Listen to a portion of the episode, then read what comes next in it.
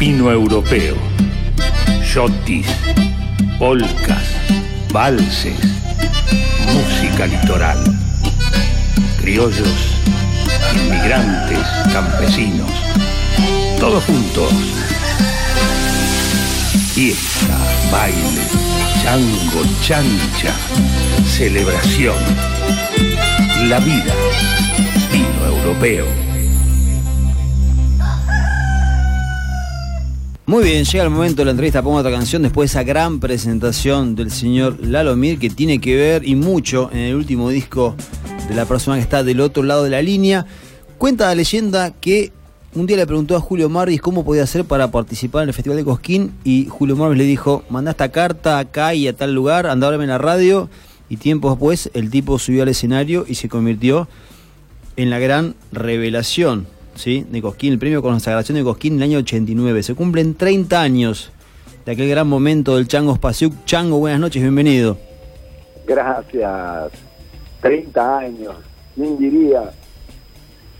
La verdad que si miro para atrás, digo, es como la película de Forrest Gump, que corre, corre, y todo el mundo corre detrás de él en la ruta, y cuando llega el momento del camino, todo el mundo se detiene y dice, está por decir algo importante, y lo único importante que dice es, estoy cansado. Bueno, un poco es eso, si miro para atrás digo, wow, cuántas cosas han pasado y qué maravillosa que es la vida y qué generoso que ha sido el camino con tantas cosas que, que fueron que sobre sobrepasaron mis expectativas. Qué gusto escucharte, Chango, tan tan feliz al hacer ese no el mirar ese para atrás por el espejo retrovisor y ver que fue un gran camino recorrido. Pero situémonos en, en, el momento, en 1989 vos tenías 20 años y vos no venías de tener una banda de, de chamamé o de folclore. Vos arrancaste prácticamente solo, tocando un casamiento con, el, con la, la piano que te compró tu viejo. Sí, e, igual yo antes de antes de llegar a Cosquín en el 89, hmm.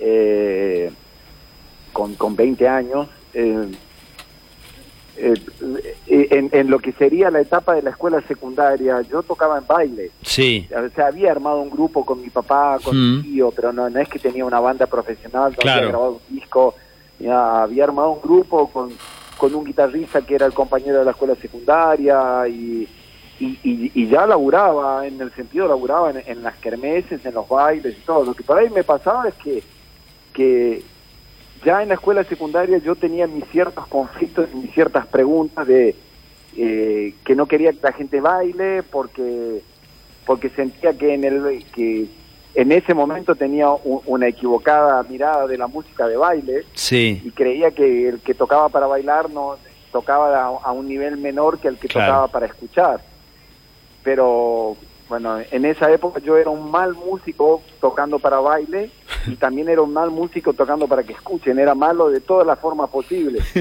Pero bueno, pero sí tenía muchas ganas y, y, muchas preguntas ir y cómo encontrar ese sonido y como dice John Mayer, un guitarrista inglés, dice, mm. cuando te encontrás con que no podés tocar lo que querías tocar, no te, no te dan los dedos, no, no podés reproducir el sonido que querés imitar, existe una posibilidad de encontrar tu propio sonido y de ir en la dirección en la cual va a aparecer tu propio concepto de las cosas. Claro. Bueno, a mí me ha pasado un poco eso en, en esos primeros años y, y hasta inclusive mucho tiempo después también es como fue cambiando mi, mi perspectiva y mi relación con, con las cosas.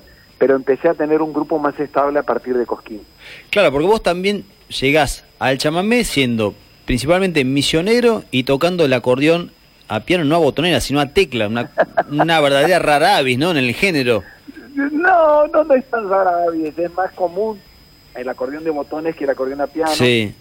Eh, también los misioneros, como los entrerrianos, como los chaqueños, somos muy chamameceros, pero bueno, hay como un como una, un estereotipo en el cual se asocia en especial al correntino con el chamamé, pero hay que asociar las otras provincias con el chamamé. Por ahí lo más atípico es que mis abuelos son inmigrantes ucranianos, mis padres son hijos de inmigrantes eh, y que ucranianos parlantes y que tocaban música ucraniana, entonces era como un chamamecero que, que estaba con un pie en la tradición de mis abuelos y en las polcas ucranianas y en los shotis, mm. en esas danzas ucranianas, y el otro pie en lo que uno llamaría el chamamé.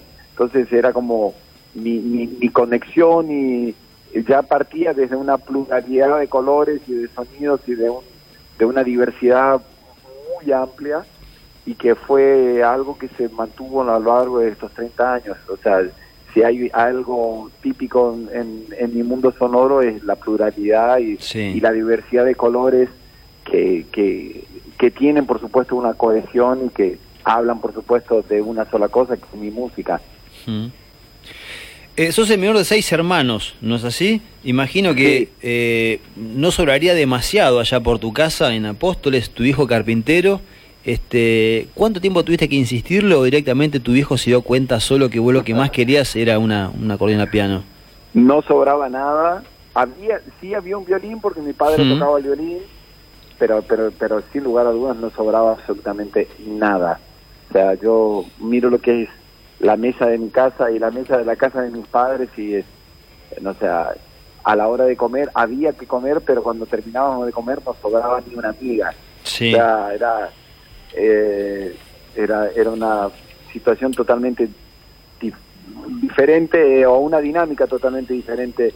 Y yo insistía mucho con que querer tocar el acordeón y pedía un acordeón hasta que esa insistencia, mi, o sea, como que mi padre se dio cuenta de que, que, no, no iba a dejar de, de pedir y consiguió un dinero prestado y compró un acordeón, sí. un acordeón chiquitita de color amarillo, una maestrina de 24 bajos y que eh, hace 10 años volvió a mis manos y hoy en día está conmigo ese acordeón otra vez. ¿Cómo la conseguiste?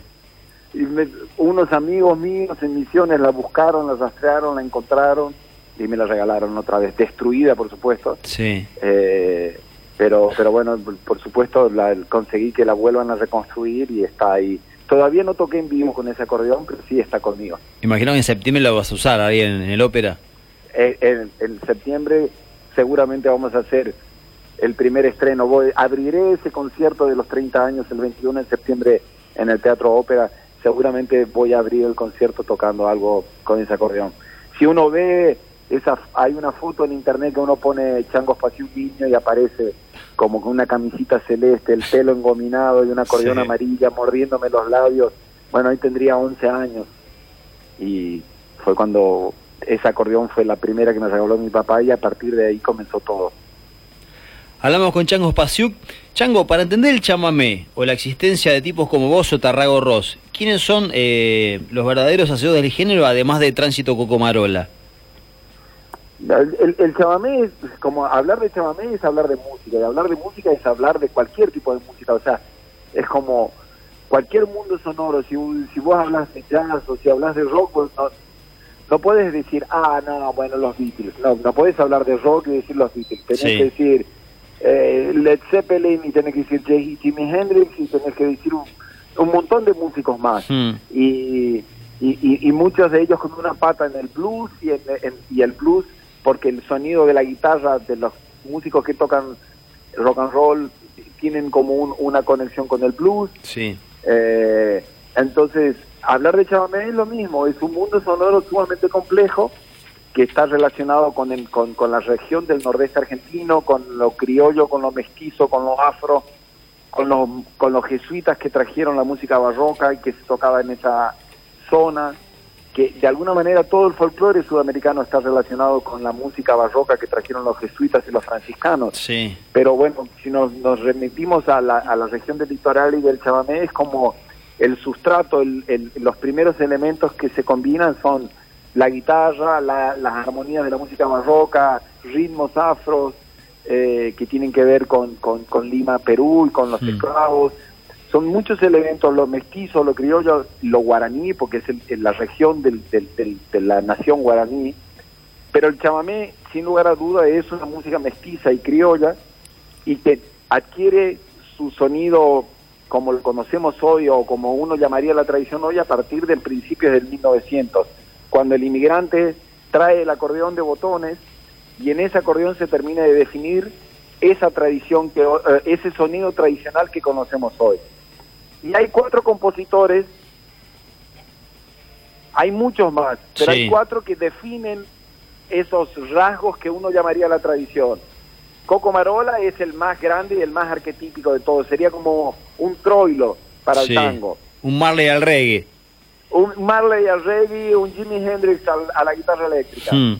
Pero pero aparece Coco Marola, pero también aparece Ernesto Montiel, Isaac Abitbol y hmm. el padre de Antonio Tarragorros. Sí.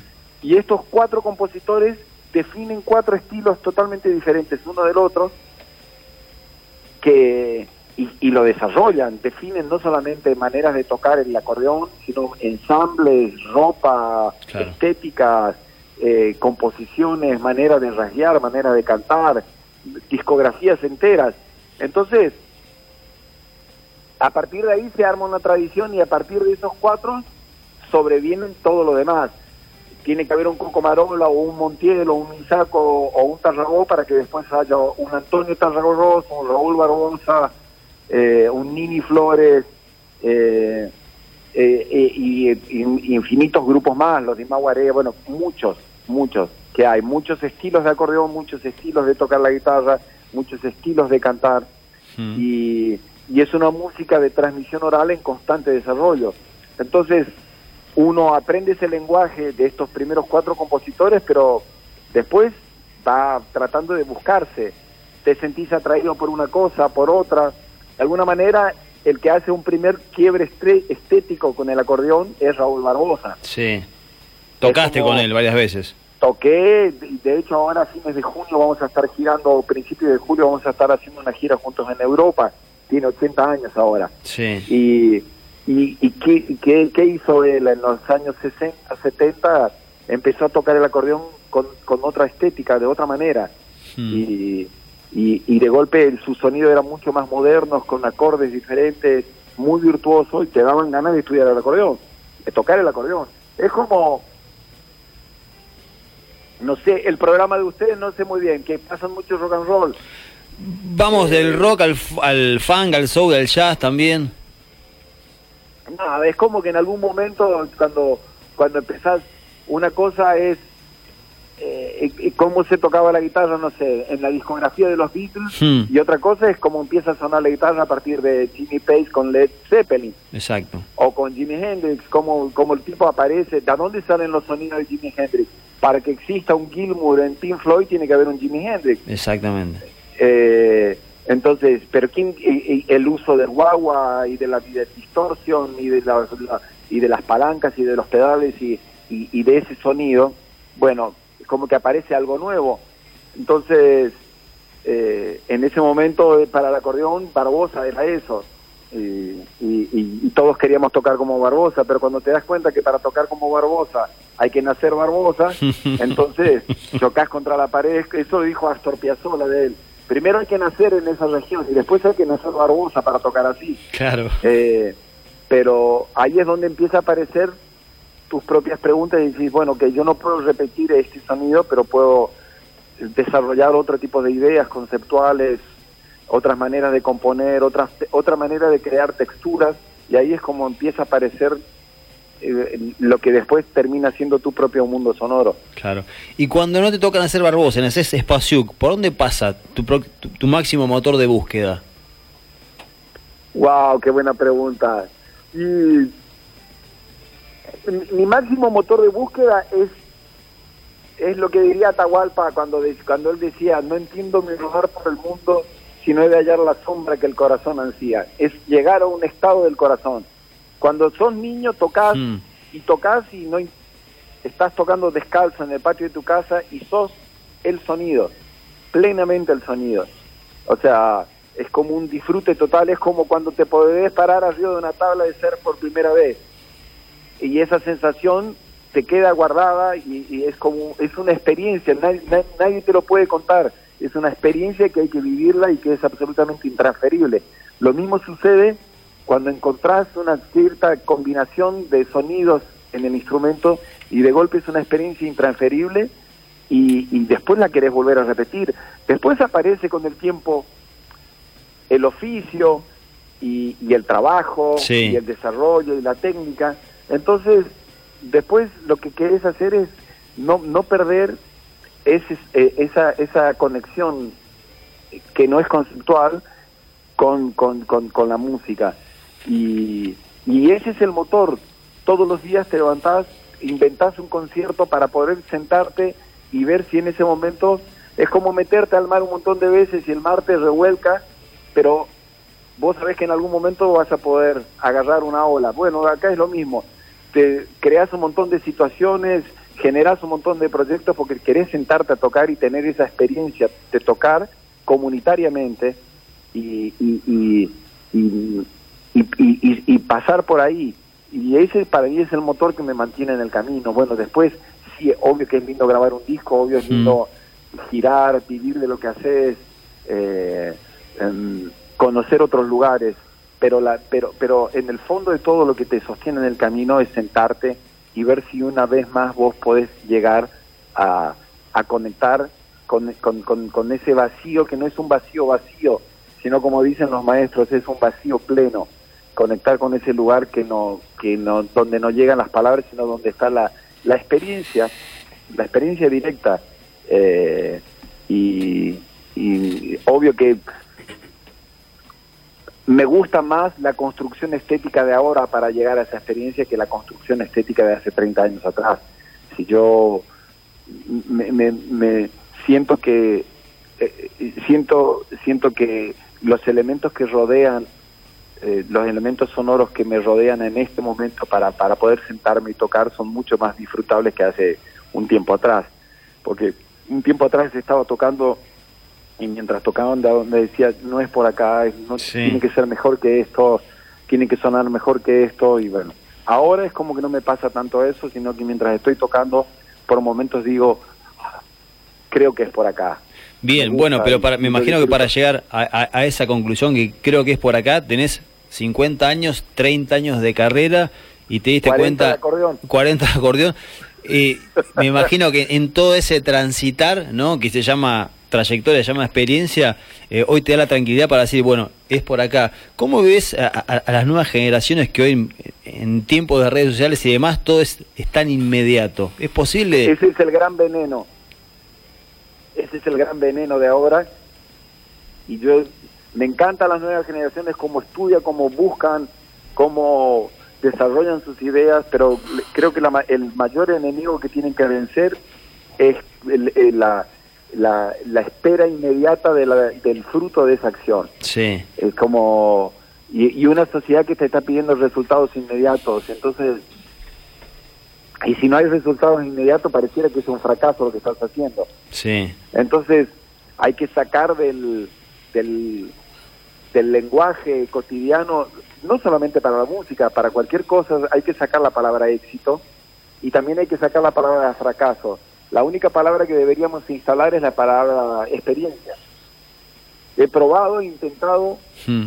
y he sacado conclusiones y, y, a veces esas conclusiones son las que me van a llevar a dar otro siguiente paso y ese siguiente paso me va a llevar a otro lugar y porque no no, no, es que ah soy una persona una persona exitosa es realmente una persona que puede intentar dar todos esos pasos y vivir la experiencia de, de intentar llevar adelante algo con todos los matices que eso conlleva.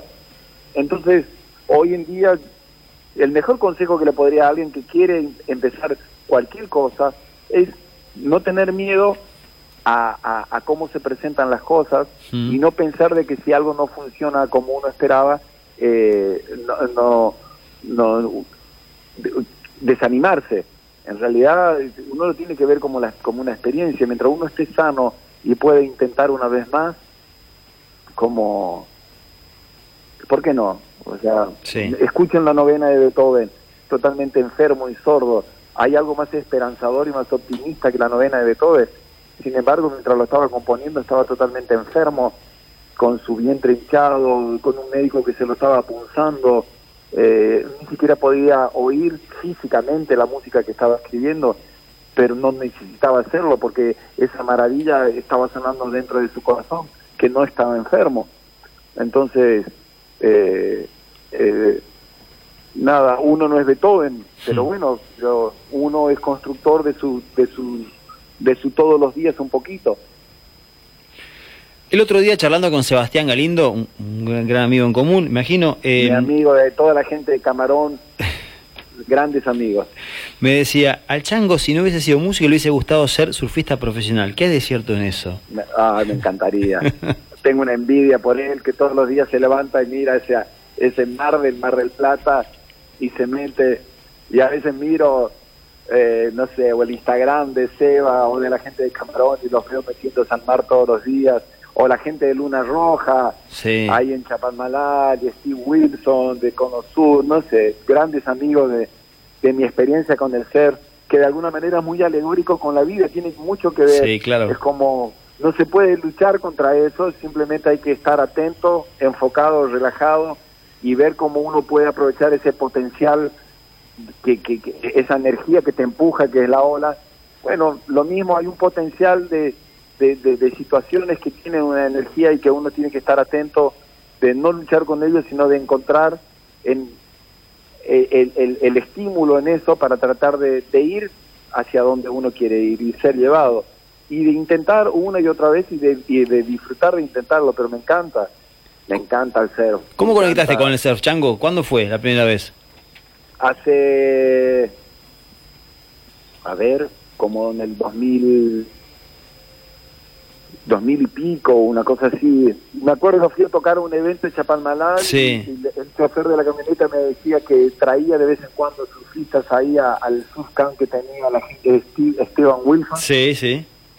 Y un día fui a tocar y me levanté el otro día, era mi cumpleaños, y caminé, caminé y llegué a su taller y, y nada, y me gustaban las tablas y el olor del, del de la resina que se pone arriba de la tabla.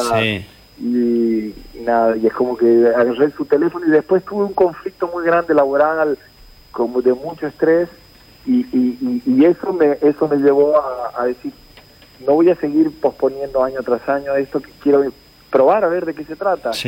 Y le giré el dinero y me hizo una tabla él, y empecé a ir ahí y empecé a aprender con, con, con, con, con la gente que venía al Subcam y y empecé a meterme primero en Luna Roja.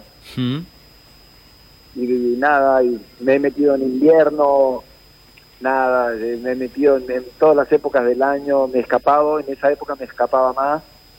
Y después tiempo mucho más adelante volví a conectar eh, de nuevo a través de Seba Galindo con y la gente de Camarón y me hicieron una tabla y empecé a meterme nuevamente y nada, y de vez en cuando me escapo, y, hago una metidita al mar. Me encanta, me encanta y me encanta, me parece que es un deporte maravilloso y me parece que, que, hay que intentar, aunque sea una, no hay que quedarse viendo como los otros lo hacen, hay que mirar y un día decir, bueno, voy a probar a ver qué me pasa. Creo que, eh, que, que, que vale la pena y es una experiencia maravillosa y además muy natural, te hace respetar al mar, te hace amar el mar, te hace cuidar. O sea, no es un, deporte aislado, es algo que te, ayuda a cohesionar todo lo, todo lo que te rodea y con la naturaleza y también con el estado físico, te dan ganas de estar bien físicamente como para tener brazos, para poder remar. A mí me ha gustado mucho y, y, ahora que estoy hablando me están dando ganas de escaparme. bueno, tienes una conexión grande, tu hijo eh, fabricaba botes, ¿no? sí, ya como sabes, sí, le gustaba mucho y hacía como canoas de, y tenía una relación con la madera muy hermosa. Hmm. Y bueno, muchos dicen que el agua son las emociones, así que ahí hay como un mundo metafórico y simbólico muy grande. Chango, eh, Pino Europeo es tu último disco, que ahí lo trabajaste con, con Chancha Vía Circuito. Contanos eh, del disco y de este buen muchacho.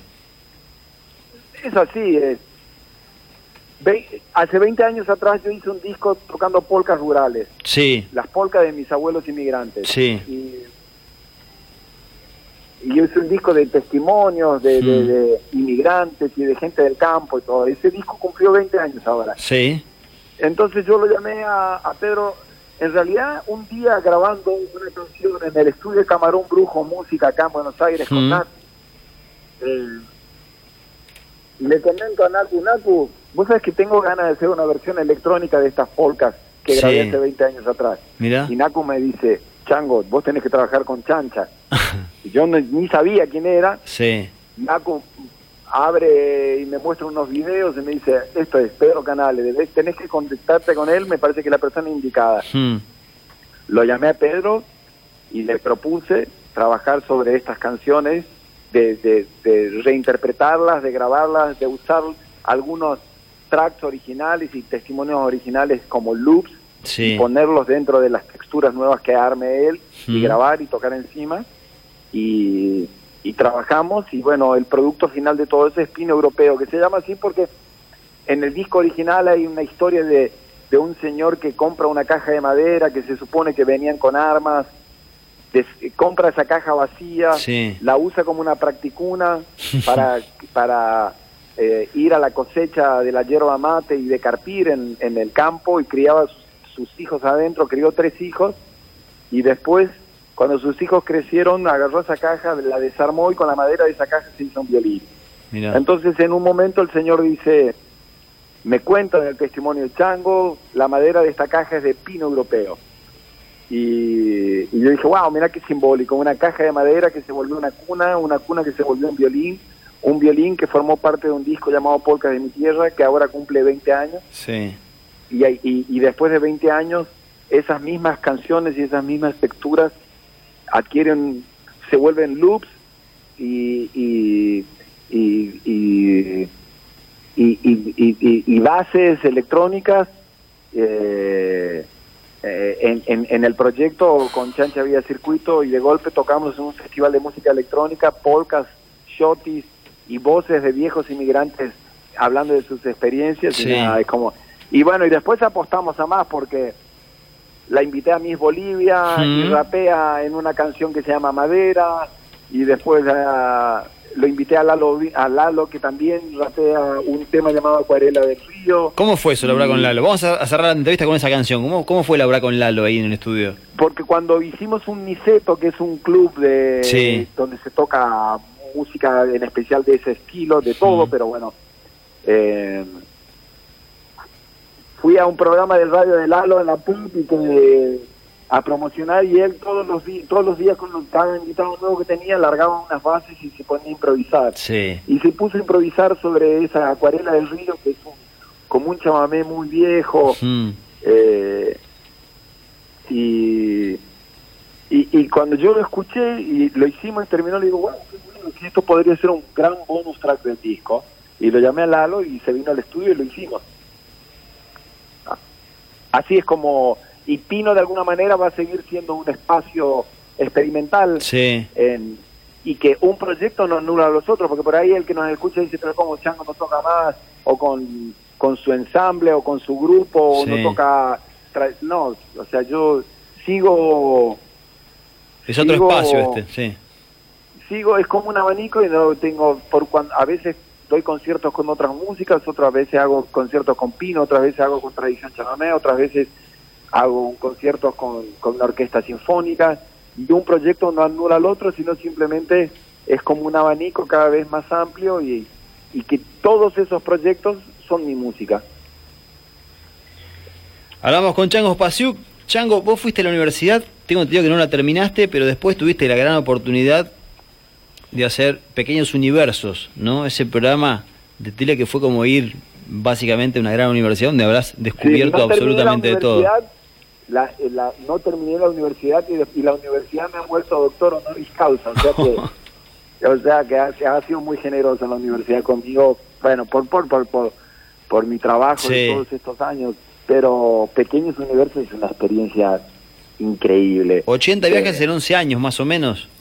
Sí, es como, porque una cosa es, yo conozco mucho de todos esos lugares que había ido con Pequeños Universos, conocía, pero conocía cuando viajas para tocar y, y, mirás y te queda como un sabor, pero no, no tuviste tiempo de sentarte ahí.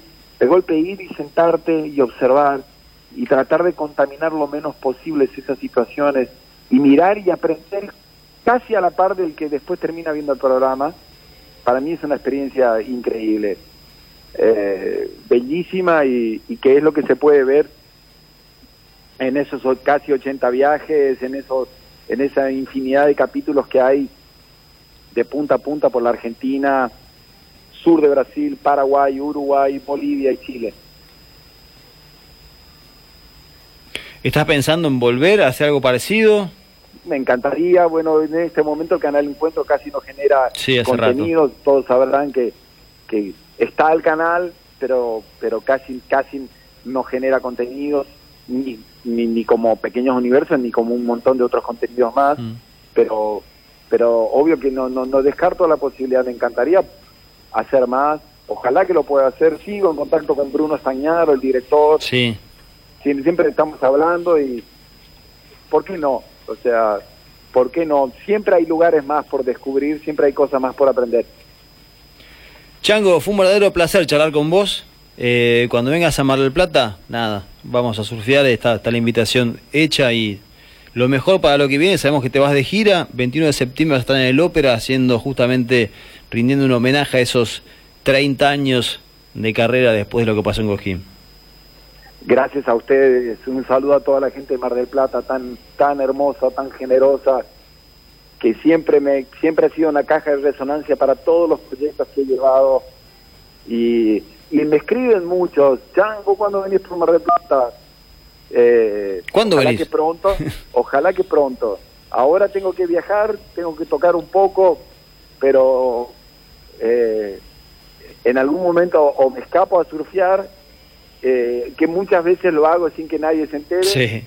Y, em, pero eh, pero a tocar me encantaría. La sala Astor Piazzolla, me encanta esa sala, esa sala es maravillosa, pero he estado también en el, en, el pequeño teatro, eh, tocando con la orquesta sinfónica, he llevado muchos proyectos. Estaría bueno ir a tocar en el verano Pino, tocar porque Pino es como, nada, es como son como unas polcas psicodélicas ahí, y lo único que hay que hacer es revolver las patas como quieras, y es muy, muy bello el proyecto, es muy libre, muy, muy, muy fresco.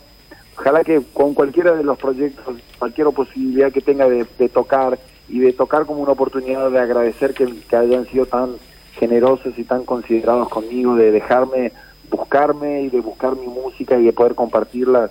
La verdad que son 30 años que más que de celebrar son para agradecer y ojalá que, pronto podamos estar ahí. Para lo que no, bueno, síganos, no sé, o en Instagram o en Facebook, y siempre lo que, lo que hagamos mucho o poco lo estamos compartiendo ahí como una herramienta para, para enterarse de por dónde estamos.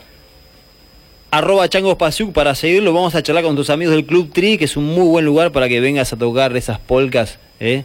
ahí con, con pino europeo. Este, es, un gran lugar de gente curiosa que me imagino que te va a recibir muy, pero muy bien. A un abrazo, ojalá, ojalá. Hemos tocado, por suerte, lo bueno del proyecto es que tocamos en un par de festivales, no sé, el, Festival Nuestro, el Festival Pura en Mendoza de Música Electrónica, como que con este proyecto podemos tocar en circuitos y en espacios diferentes.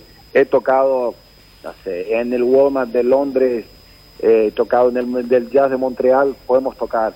O sea, la música es música y, y, la música siempre es un espacio de libertad y de encuentro y a veces la música lo que nos hace es nos plantea eh, relacionarnos con la diversidad no como un problema en mm. sino como un tesoro un tesoro que enriquece nuestro mundo que nos ayuda a ser más flexibles y nos ayuda a generar empatía de conectar con el otro, de, de, conectar y de conocer al otro.